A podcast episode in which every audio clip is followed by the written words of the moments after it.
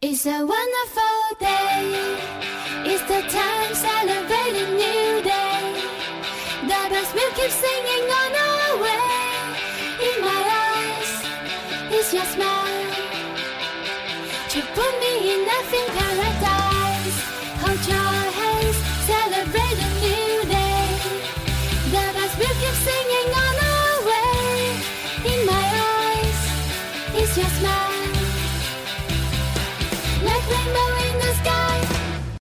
Hello，大家好，欢迎各位在每周四准时收听我们的校园之声广播站，为大家送上的直播节目《校园红人馆》，我是今天的主播马继鹏。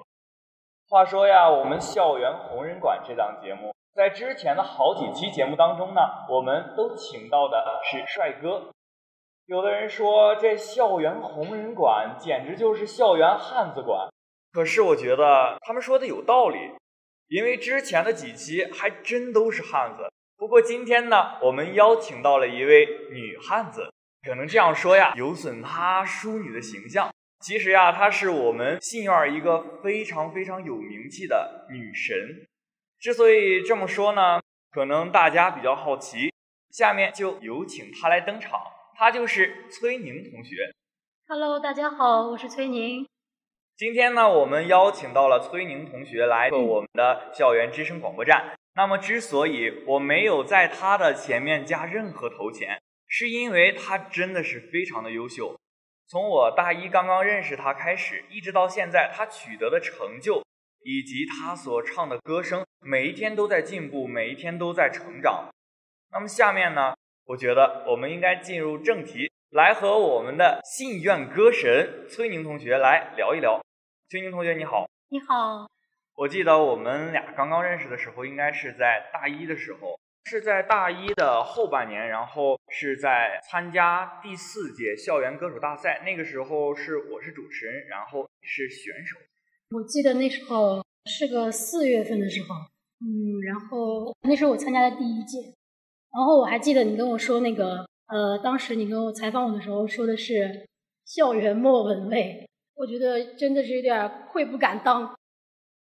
嗯，你说到这个校园莫文蔚，我当时就想起来了，咱们那个时候在彩排，应该是在咱们学校的实验楼的二楼，那个二楼有一片呃非常开阔的地方。我当时看见你们每一位歌手都在那里精心的准备，然后我要对你们每一个选手要先进行一个采访。当我采访到你的时候，就好多人都走过来，我特别的好奇，为什么大家都走过来呃听你说呢？后来有的人就说，你们有没有发现，我们这位歌手呢？他的声音神似莫文蔚。后来我就想呀，这个好呀，有特色，并且他像莫文蔚，声音还有自己的特色。这样的话呢，我们就可以在主持的时候，为他迎接他出场的时候，可以加入很多很多的因素。这样的话呢，大家一听觉得非常非常期待。其实我的声音从小时候开始就是这样的，有点沙哑。然后我记得我舍友说，他们刚听我说话的声音特别沙哑，但是我唱歌的时候完全不是这样。其实你要问我为什么，我自己都不太清楚。可能这就是上天给予我的一种天赋。对，其实这个天赋我真的是非常的相信这个天赋的东西。嗯，其实，在那个呃第四届校园歌手大赛之之后，哦，我就很少听你唱歌。不过那次听你唱歌，我真的是非常的震撼。你也是以骄人的成绩夺得了我们当年第四届校园歌手大赛的冠军。那一次真的是一炮走红。从那以后呢，我很少听你唱歌，然后我听说你在戏里面还唱过莫文蔚的歌。哦，我记得那是一三年，呃，元旦晚会的时候，然后经管系那时候，呃，邀请我去参加唱歌，参加一个表演一个节目，然后我唱的莫文蔚的那个《如果没有你》。我记得当时我应该在现场，可能是忙的，真的是错过了你精彩的表演。那么你是属于盲人那一类型的，你知道吗？也是这样说的话，我心里都有点愧疚了，因为错过了一个歌神的歌声。那么我觉得你今天来做客我们校园之声广播站，你应该我们大家来清唱几句神似莫文蔚的《如果没有你》。那我就简单给大家来几句。嘿，我真的好想你，现在窗外面又开始下着雨，眼睛干干的，有想哭的心情。不知道你现在到底在哪里？就到这儿吧。我觉得你的刚才的歌声一定在外面吸引了不少学弟学妹们，还有大三、大四的同学，我觉得他们一定是非常的好奇。你的粉丝也是非常的多。那么，我记得上次有一次在图书馆里碰见你，然后我问你是不是参加了嗯什么比赛？嗯，我记得那个时候你跟我说好像是参加了百事最强音，是吗？嗯，对，我记得我当时参加的是百事最强音中国好声音的一个校园推介会。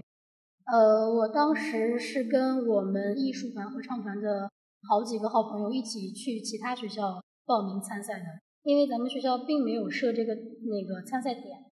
我记得我们当时是跑了有应该是有五六个学校，然后其中是在山西太原理工的那个纺织学院那个。之后，我们是在那里获得了第九，我在那里获得了第九名。完了之后，给我简单的发了一个证书。然后我当时想的，可能我的路就到此结束了。然后之后又过了一段时间，然后有一个百事的负责人给我打电话说：“恭喜你，崔宁，你有机会去西安去面试《中国好声音》的导演组。”然后我当时听了这个兴奋极了，你知道吗？你知道我这种心情吗？我太了解了。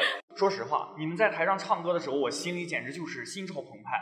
我其实也特别的想唱歌，可是我的歌声实在是让人难以接受，所以说我平时是不敢开口的。所以说我真的能够理解你当时的那种心情。说实话，我觉得你们能够嗯从我们学校走出去，然后在山西取得一个很骄人的成绩，然后又去西安去面试导演组，我觉得这真的是。你们自己得到了一个证明，并且也让大家引以为榜样。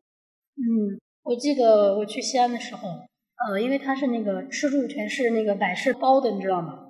然后我去西安，我觉得我收到的最大的收获就是，呃，了解到了外面更多的世界，然后觉得外面有比你更强的人，然后让我觉得我其实还有好多缺点需要去弥补，来提高自己的这个演唱方面的一些功力。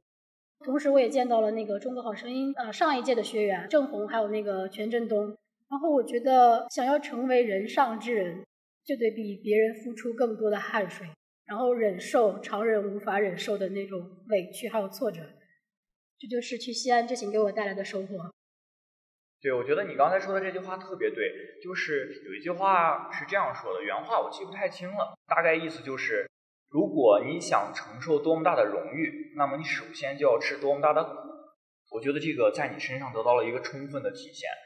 说了这么多，感觉你现在也是非常的兴奋。我觉得应该缓解一下。就是西安这座城市，我觉得它是中国历史的古都。嗯，我其实上次有幸去过一次，但是也没怎么逛就回来了。我特别想了解一下你在那里对西安是什么印象呢？我想说，其实我跟你一样。我记得我去西安，因大概去了一个星期。然后我去了的第一天，当天下午我们就要去面试《中国好声音》的那个导演组。然后第二天面试完已经是快晚上了，然后我们只能回他给我们找的那个呃酒店，然后去入住。第二天，然后他又领我们那个去参加那个看人家进入进入那个《中国好声音》导演组面试的那些人的那个比赛。大概也到晚上将近十二点钟才吃的晚饭。当天我还记得，我们当时只有半下午的时间去呃游览西安。当然那些兵马俑啊，其他地方肯定去不成。我们当时去的是那个回民街。呃，回民街我只知道那里的小吃应该是非常有名的。我记得我们去吃的那个呃贾三的那个灌汤包，然后还有一些呃他当地烤烤的那种特有的小吃，啊，真的是特别的美味。还有一个印象就是，我刚下火车站的时候，西安给我的感觉完全就是周围全部都是古建筑。然后还有就是，西安的司机真的开车非常的快，因为我自己本身有一点晕车，你知道吗？西安的司机开车比较快，其实我觉得呀，咱们的大太谷司机开车也是非常的快。你刚才提到了回民街，其实我也去过回民街。那天晚上我到了西安之后，也是小逛了一圈。不过当时也是生病了，然后就没有去敢吃那些小吃。对，你当时生病了是吗？我面试导演组的时候，我也是感冒，嗓子发炎的那种。然后我记得我当时面试导演组的时候，呃，我唱了一首《夜夜夜夜》，完了之后我唱完之后，他们说你的声音本身就是沙哑的，还是感冒了？呃，他说你还可以再尝试一下那个黄小琥的那首歌。然后我就试了一首《没那么简单》，然后当时人家导演组也没有说什么，就说待定吧。说实话，就是感冒这个问题，让我们带着去西安，我觉得是怎么说呢？比较遗憾。尤其对于我来说，真的有点遗憾，真的是。我觉得遗憾，嗯，首先对于你来说，遗憾在哪里？就是歌声，我觉得不能够完全凭借自己的实力去发挥出来。对。然后还有一点就是西安那回民街那么多美食，然后我们却感冒了，那个面皮因为里面有辣椒，我觉得就错过了，这个太可惜了。其实这些都不是问题。对于一个吃货的我来说，只要看见吃的好吃的有几，我觉得吃吧无所谓，其实过后就好了。对对对，无可抵挡，真的是无可抵挡。我觉得你当时站在那个百事最强音中国好声音的那个舞台上，真的是对自己的一个非常大的肯定，然后也让很多人看到了你崔宁的一个实力，我觉得非常棒。夜夜夜夜那首歌，我觉得。也是非常的好听。其实我特别特别想听你唱一唱，我特别希望你呢能够在唱吧上面 申请一个账号嘛，我要把你的好听的声音分享给大家。我觉得这样才让大家来知道你的快乐。我比较 out，我觉得，我觉得对于我身边的人，大部分都有那个唱吧。其实我也尝试过，你知道吗？但是我觉得我下载下来唱吧的感觉就是有点，我也不知道为什么，可能那个设备估计。不太适合我使用，没关系，我觉得声音也就是你的实力，足够证明一切了。说到你的实力啊，我我又前两天刚刚听说，有一天我在办公室看到你，然后说你即将要代表我们学校去参加比赛，然后这两天呢，我回来又又看到你说你已经嗯参加完那个第九届山西省大学生校园歌手大赛。并且取得了三等奖的好成绩，我觉得特别的棒。然后在这之前，我我也听你说过，好像是在咱们学校是先开始选的，对吗？嗯，对，大概是去年的十月份，啊，是具体日期我记不太清楚了。呃，我只记得我当时在咱们学校里面先选，然后进入的复赛、决赛，呃，然后我有幸去参加那个晋中市的一个呃晋中市的一个比，也是一个比赛。然后从晋中市呃选拔出来去参加山西省，这个过程我觉得比较漫长，同时呢也真真真正正的去考验你的实力。嗯，那么我觉觉得你在参加那个第九届山西省大学生校园歌手大赛的时候，我听你说你准备了两首歌，其中有一首歌还突破自我，给我们大家来分享一下吧。哦，我记得我当天。对我应该是，他是星期六比赛，我是周五中午去的那个中北大学的太原校区，然后去了之后，人家肯定是，呃，我们先去报道，完了之后抽签。我记得我当时的手气特别的不好，总共四十二个人，我抽的是八号，这是第一轮，而且是在星期六的早上九点开始比赛。其实对于歌手来说，早上的状态是非常不好的，因为嗓子开不了，你知道吗？因为其实大家都知道，晚上唱歌是最好的。然后我记得我当时唱第一轮，其实唱的是《听海》，然后其实我成绩非常不理想。我进入决赛的时候，也就是个进入决赛总共是二十四个人，我可能就是刚二十一或者二十的那一种，很悬，你知道吗？然后我唱完《听海》之后，我下来就告诉自己说。如果我有幸能进入决赛，我就豁出去唱一唱一首比较嗨爆的歌，我要嗨遍全场。然后很有幸，我真的是进入了决赛，然后我就唱了一首张惠妹的《爱什么稀罕》。我记得我当时是从台下，当时他们那个礼堂大概有八百个位置，其实是很大的，应该有咱们学校小礼堂的两倍。我从台下最后面。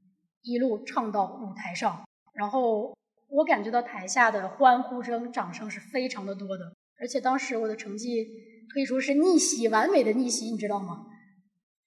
这个完美逆袭，我觉得特别的激励人心。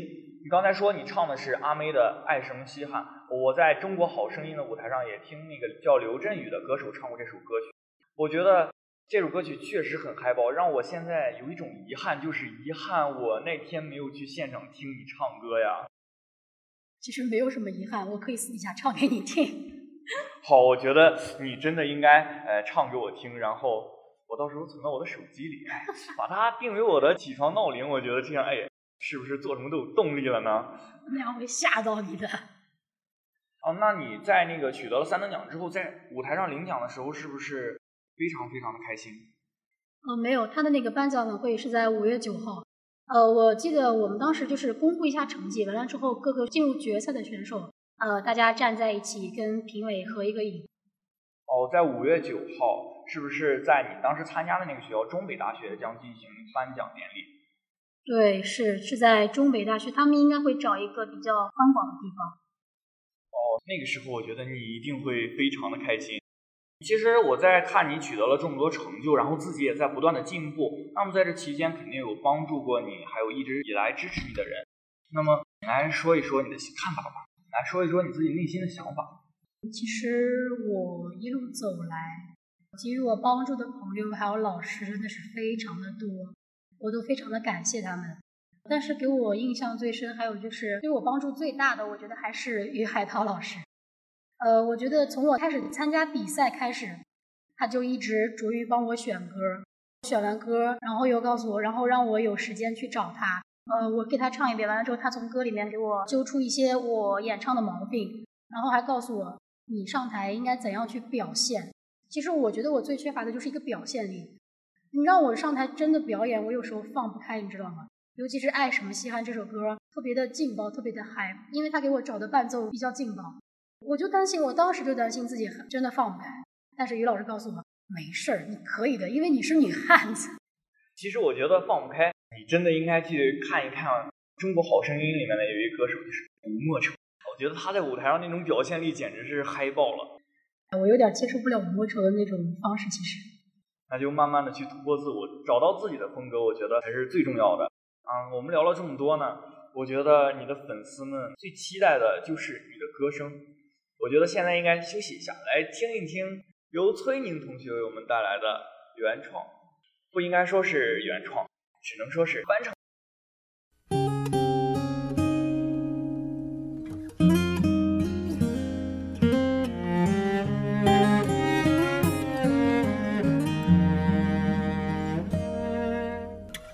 我和你啊，存在一种危险关系，彼此挟持着另一部分的自己。本以为这完整了爱的定义，那就乖乖的守护着你。相爱变成。猜忌怀疑的烂游戏，规则是要憋着呼吸越靠越近。但你的温柔是我唯一沉溺，你是爱我的，就不怕有缝隙，在我心上用力的开一枪。让一切归零，在这声巨响。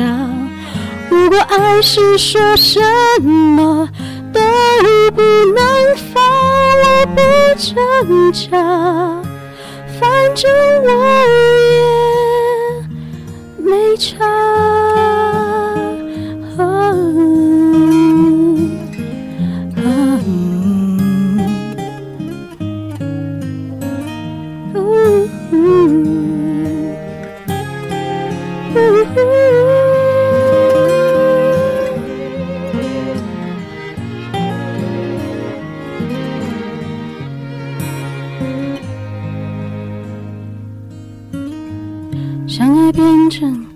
猜忌怀疑的烂游戏，规则是要憋着呼吸越靠越近。但你的温柔是我唯一沉溺，你是爱我的，就不怕有缝隙，在我心上用力的开一枪，让一切归零，在这声巨响。如果爱是说什么都不能放，我不挣扎，反正我也没差。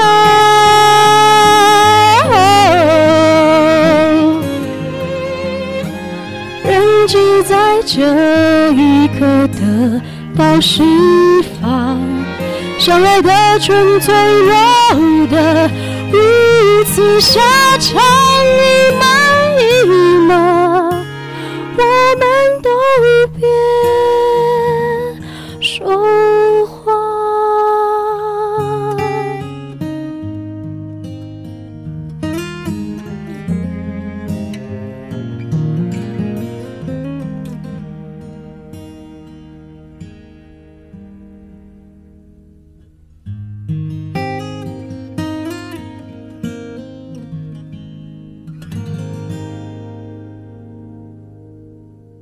真的是没有任何抵抗力啊！对你的声音真的是声线美爆呀！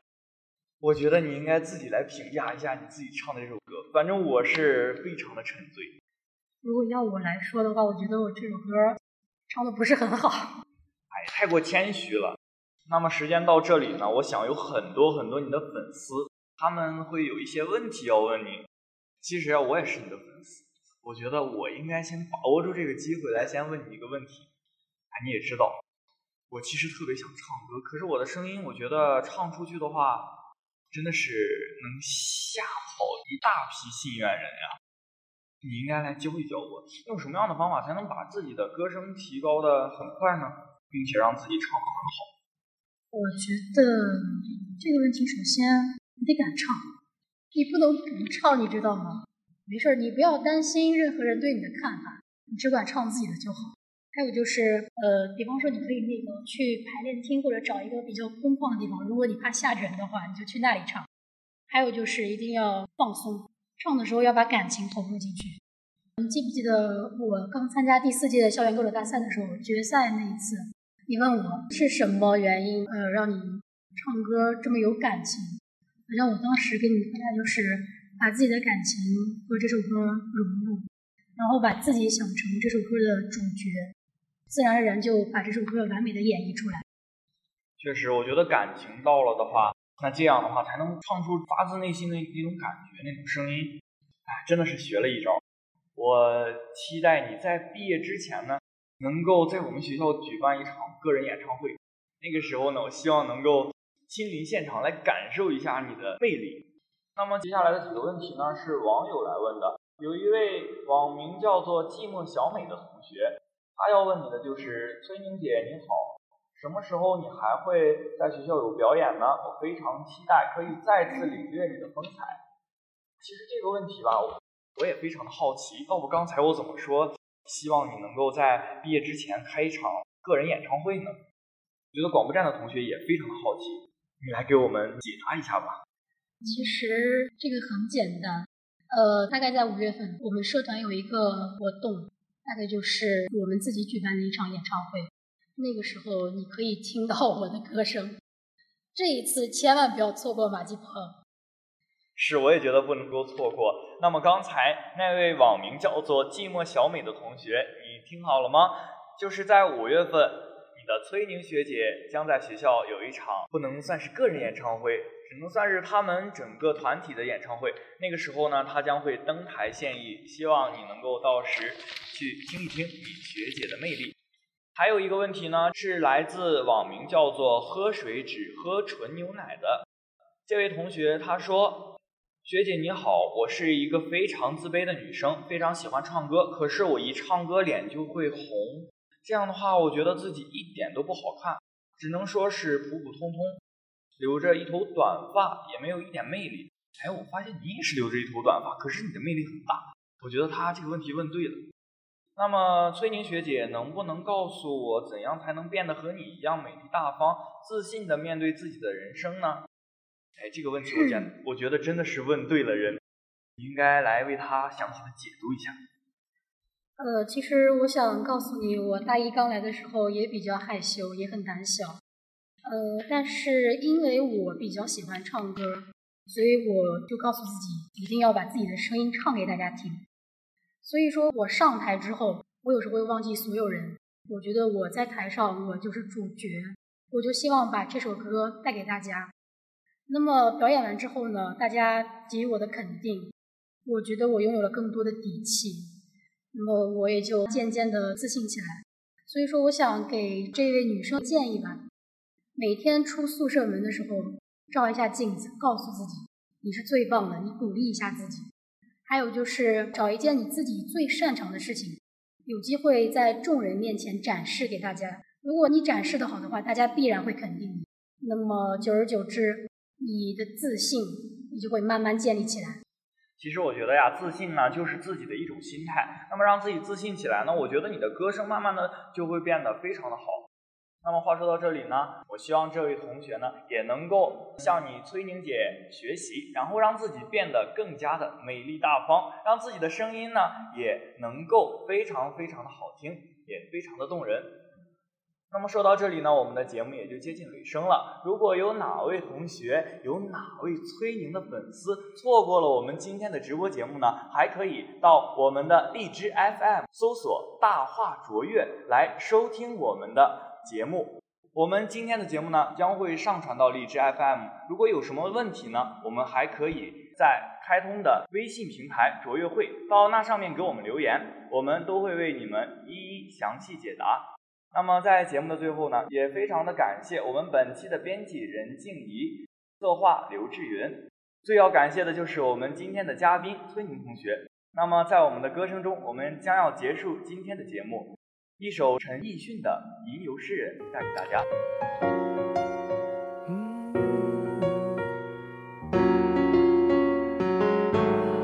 沉默的夜太黑。闭上眼睛，画面浮现，怎么睡？月光不滴雨水，数着绵羊都可以流眼泪。镜子里面是谁？是甘于冒险的玫瑰。把书本打开，翻到某一回，出走一回。深蓝的天很美，到处飘着鲜花芬芳的香味，心旷神怡滋味，自己终于可以真切体会。陪伴着我有谁？有吟游诗人的贴心安慰，不愁寂寞的我就不需要。后退，你喜欢不停游走，到不同地方演奏。我喜欢拖你的手，想天长地久。故事尽头，总有告别的时候。千言万语上心头，却要怎么开口？还记得你说世间美好事情真的特别多，只是很容易擦肩而过。是星星的闪烁，快乐的生活都。要主动伸出双手去掌握，勇敢的去表达过，至少视野更开阔。理直气壮，很大声的说，无论是一刻的软弱还是懦弱，都可以去挣脱。只不过回到现实，一切都变得冷漠。